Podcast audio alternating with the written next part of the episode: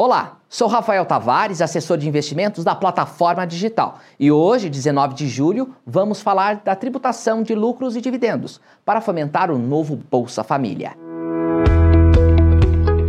Meu negócio, day by day. As contas públicas não estão fechando e o governo tem que correr para fomentar o apoio aos que mais precisam. Pois é obrigação do governo dar aos mais fracos proteção e aos mais fortes condições para que possam produzir. A mobilização já iniciou. O governo tratou de enviar ao Congresso um projeto que abre exceção à lei de responsabilidade fiscal para a criação de um novo Bolsa Família, com a taxação de lucros e dividendos, que já está prevista na reforma tributária do imposto de renda e investimentos. E sem essa exceção, o governo teria que esperar a sanção da reforma tributária para só então justificar essa arrecadação como fonte de recursos do programa.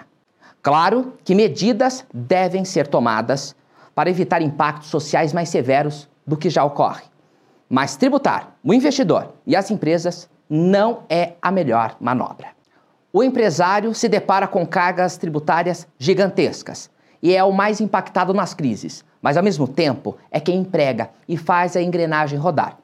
Lembrando que o empresário é o investidor ele só investe pois acredita no Brasil e está na hora do Brasil ajudar o empresário.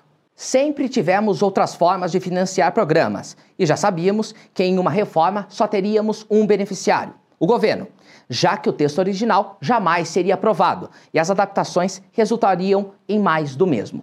Por outro lado, temos que nos preocupar com o lado social. E claro, sem trabalho não há renda e sem otimismo não há investimento. Na tentativa de evitar migrações para a pobreza, extrema pobreza, de mais camadas da população, o governo não quer ir com indicadores tão ruins para os debates.